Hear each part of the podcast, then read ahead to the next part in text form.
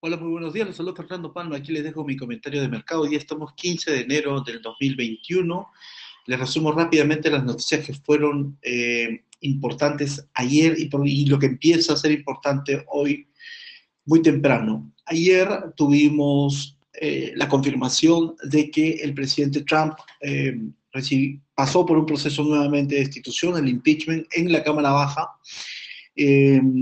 Y no está, y es el único presidente que ha sido dos veces, em, que ha atravesado este proceso en la Cámara Baja, y se espera que se discuta el, este impeachment en el Senado. En el Senado, de hecho, tendría mayor, eh, mayor apoyo del, que, del impeachment que se pasó eh, anteriormente también en la administración Trump. Recordemos que se bloqueó el, el proceso de impeachment anterior y eh, hay algunos que están mencionando que el, el 20 de enero se tendría la discusión de este impeachment en el Senado. Luego salieron algunos miembros también antes de que declarara Powell, algunos miembros de la Fed, por ejemplo, eh, el, el, vicepresidente eh, Clary de la Fed, mostrando pues de alguna forma que ellos no van a eh, subir las tasas hasta que la inflación se ubique eh, por encima del 2%. Esto fue en línea también con lo que habían dicho eh, Lionel Breiner en el mismo, en el mismo sentido. Eh, los miembros anteriores de la FED estuvieron algo un poco más eh, hawkish, hablando del, del, del, tapering, hablando de que se podía retirar el estímulo monetario, porque también los titulares hablaban pues de, esta, este plan de estímulo de Biden que ha eh, mantenido la atención de todo el, el mercado. El, y también salió información de China, la, las exportaciones eh, en, con unas notas, notas bastante, bastante altas. Y eh, luego ayer el, el, price action más importante probablemente haya sido eh, cuando se filtró que el programa de Biden sería de 1.9 trillones en la sesión de mercado. Las tasas del Tesoro americano que estaban en 1.07 empezaron a subir muy rápidamente hasta niveles de casi 1.13, la tasa de 10 años, y terminó estacionándose alrededor de 1.12 a la espera de la, eh, del anuncio de este plan económico de, de, Biden que se anunció ayer, ayer por la noche. Eh, y básicamente se confirmó el, este, este rumor de que sería el, este paquete se llama la, American Rescue Plan, que tendría 1.9 trillones con fondos eh, para, desempleo, para el desempleo federal, tendrían 1.400 dólares de cheques de estímulo también para los dependientes. Eh, se tendría, por ejemplo, extender el, este denominado Addiction Moratorium, que, en el cual hace, eh, no, no, se podría materializar desalojos, ni también, y tampoco de personas que han impagado cuotas de, de hipotecarios eh, hasta, el, hasta septiembre eh, de este año. También hay 350 billones para estados y gobiernos locales, 170 billones para escuelas, 50 billones para mayores exámenes eh, y pruebas de COVID. también habían créditos um, créditos, este soporte para, para niños en los, en los impuestos y eh, también se estarían eh, evaluando eh, condonaciones a préstamos estudiantiles por alrededor de los 10 mil dólares, así como asistencias para renta. Que tengan una idea, el CARES Act que implementa Trump tenía uh, para adultos fondos por 1.200 dólares y para dependientes 500 dólares. Este American eh, Rescue Plan de Biden tiene 1.400 que se une a los 600 anteriores que se dieron en diciembre en el programa, en el programa que aprobó el, el, el, el presidente Trump. Y independientes se tienen ahorita aprobados 1.400 en el papel, en el programa de Biden, que se unirían a los 600 anteriores, con los que también estaríamos hablando de que en los cheques podrían ser acumulados 2.000 dólares para que veamos el impacto que van a tener. Ahora, en adelante, la, ya, ya cuando tenemos la noticia en los medios, la tasa del Tesoro americano que trata de, romper la marca del 1.13 e irse al máximo anterior del 1.18 y también el S&P con un, con, una, con un avance alrededor de, casi 2% a inicios de año, eh, es un poco, es un poco la, la, confirmación de ya los rumores están puestos en noticia, pero lo que resta, lo que resta va a ser desafiante y ahora explico por qué va a ser desafiante. Para que pase este paquete necesitan el apoyo, o sea, necesitan que todos los demócratas, los, en, el Senado me refiero, que todos los demócratas, los 50 asientos demócratas, a, apoyen este bill.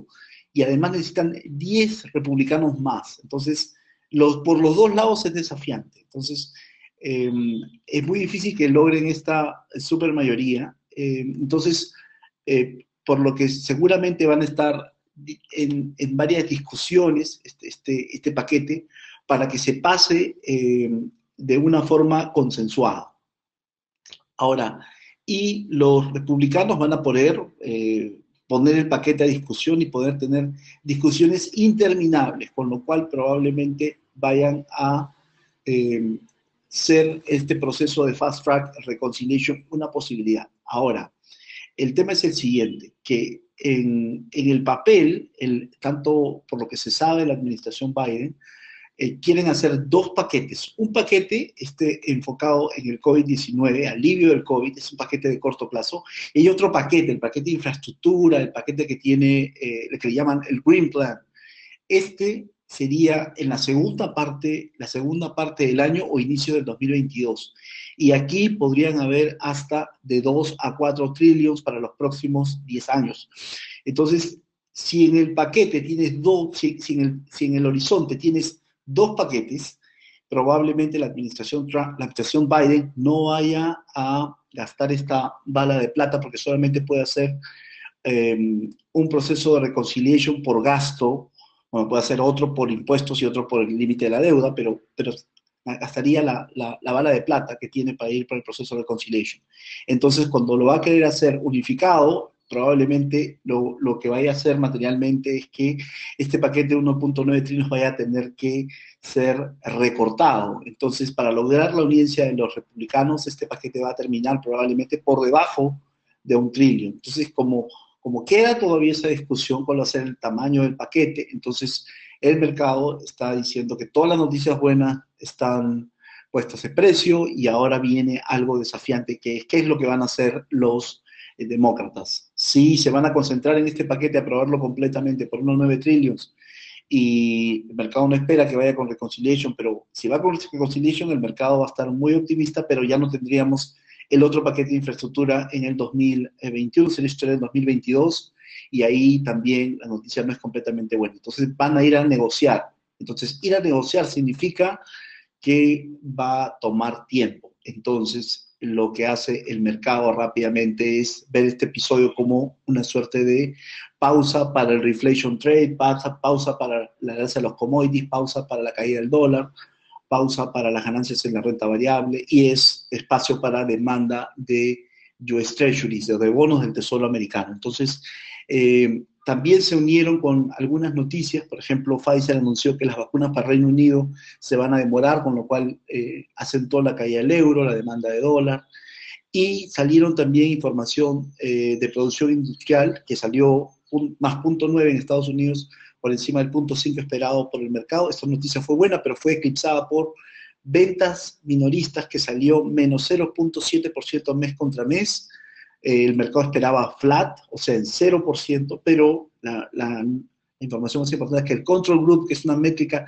eh, más representativa del consumo eh, agregado en los datos de PBI, cayó menos 1.9% y el mercado estaba esperando eh, positivo 0.1%. Entonces, aquí va a haber un drag importante para el número que vaya a salir el, en adelante. Y también la Universidad de Michigan, el indicador de confianza vino por debajo del esperado 79.2 versus esperado 79.5. Entonces, esto lo que está haciendo es poner el, digamos, el apetito de activos por riesgo en pausa.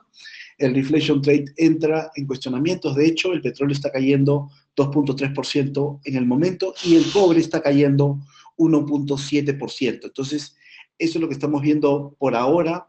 El, por el lado local, el Banco Central estuvo, mantuvo la tasa en 0.25% y ayer eh, se establecieron o ya se empiezan a aplicar las medidas de restricciones, por ejemplo, al ingreso, se suspende el ingreso de extranjeros no residentes provenientes de Europa y África, esta medida va a estar hasta el 31 de, enero, estas, estas, estas medidas se dieron en torno al incremento de los casos de contagio. La prensa local está comentando la discrepancia entre el ministro de Economía, Waldo Mendoza, que piensa que estamos frente a un rebrote, mientras que la ministra de la Salud piensa de, Pilar Macetti piensa que estamos frente a la segunda ola. Este fin de semana se publicarán las encuestas presidenciales en el diario del comercio, las encuestas que se tienen eh, de, de que se publicaron. Ayer mostraba en el primer lugar al ex alcalde eh, de la victoria John Forsyth con 13%, o sea, más 3 puntos porcentuales de personas la lectura anterior, y en segundo lugar tuvimos a Keiko Fujimori subiendo 2 puntos con 6%, y en tercer lugar Verónica Mendoza,